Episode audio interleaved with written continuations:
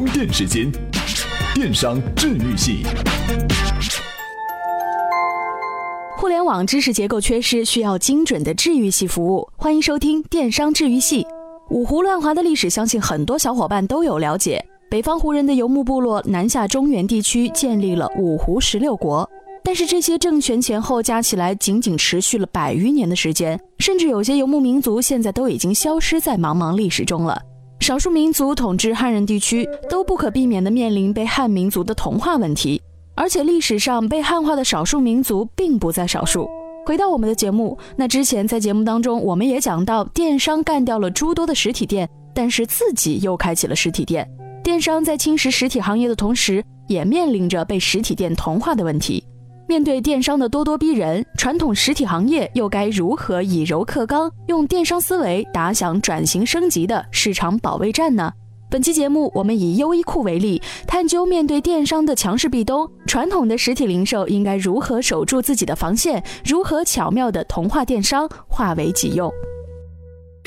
大家好，我是李北辰，非常高兴在充电时间和大家分享我的文章，欢迎大家关注我的同名微信账号李北辰。实体零售行业在二零一五年的日子不大好过。在互联网攻城略地的强势进攻中节节败退，实体店倒闭浪潮更是让实体零售行业遍地哀嚎。但是异军突起的电商一族想要攻陷底蕴深厚的实体零售行业的阵地也不那么容易。比如优衣库这家被贴满了各种不同标签的企业，几乎是满怀喜悦的在移动互联网时代主动转型，并且至今仍未露疲态。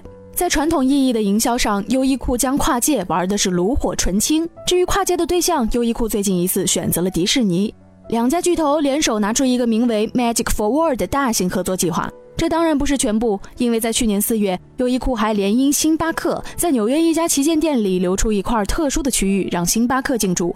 优衣库甚至还为顾客提供了沙发、桌椅和 iPad。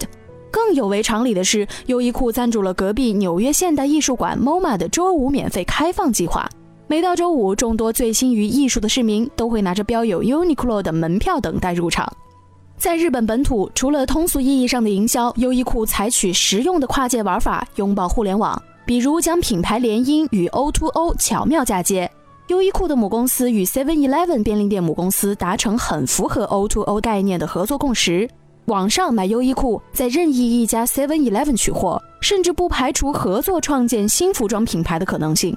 要知道，Seven Eleven 不是没卖过衣服哦。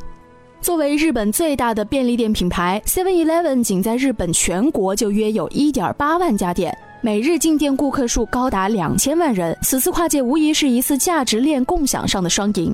优衣库为 Seven Eleven 吸引客流，甚至有可能补充品类。Seven Eleven 完善的网络布局可以让优衣库以最低的成本拓展线下柜台，而在中国这片堪称刀光剑影的战场，优衣库 O2O 的玩法跟大多数的品牌不太一样，这要从优衣库在中国的微信公众号说起。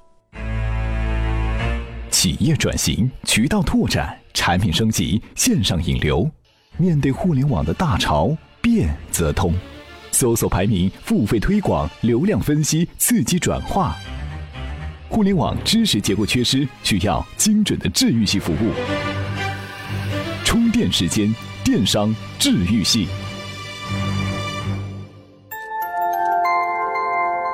谈论企业微信公众号，有一个逻辑起点：企业微信公众号并不是只供企业兜售货物的好地方。这个基础上，不同于其他一些企业账号内容聚合平台的媒体属性，优衣库非常激进的看重微信账号的功能性，因为在中国，他希望真正的做到线上与线下的双向引流。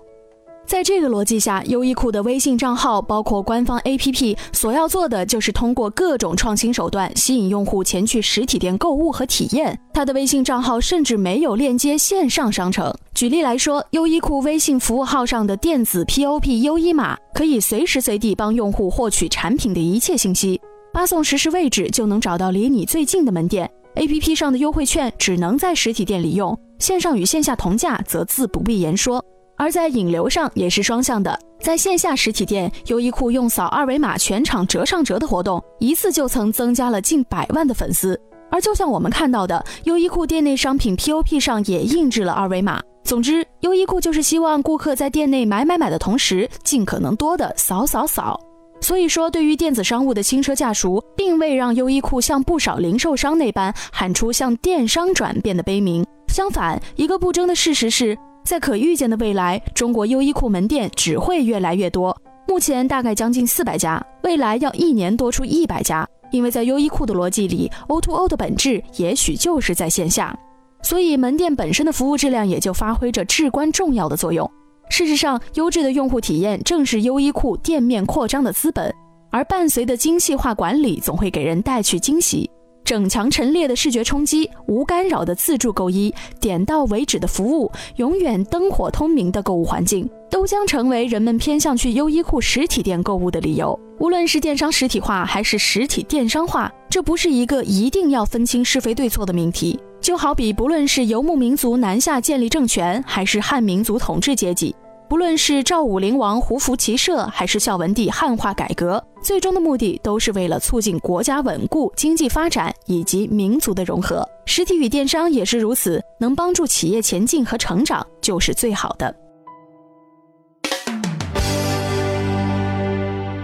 好了，本期的节目就是这样。感谢致力提供文字优雅的原创科技文章的科技自媒体人李北辰老师的观点分享。大家可以添加李北辰老师的同名微信公众号，阅读他更多的干货文章。接下来来看本期关键词：充电时间。本期关键词：一分钟。一分钟能干些什么？翻个朋友圈，看个头条。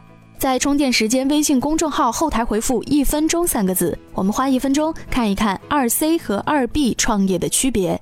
本期节目由库里企划编辑，Loud News 老彭监制。感谢您的收听，我们下期再见。充电时间，你的随身商学院。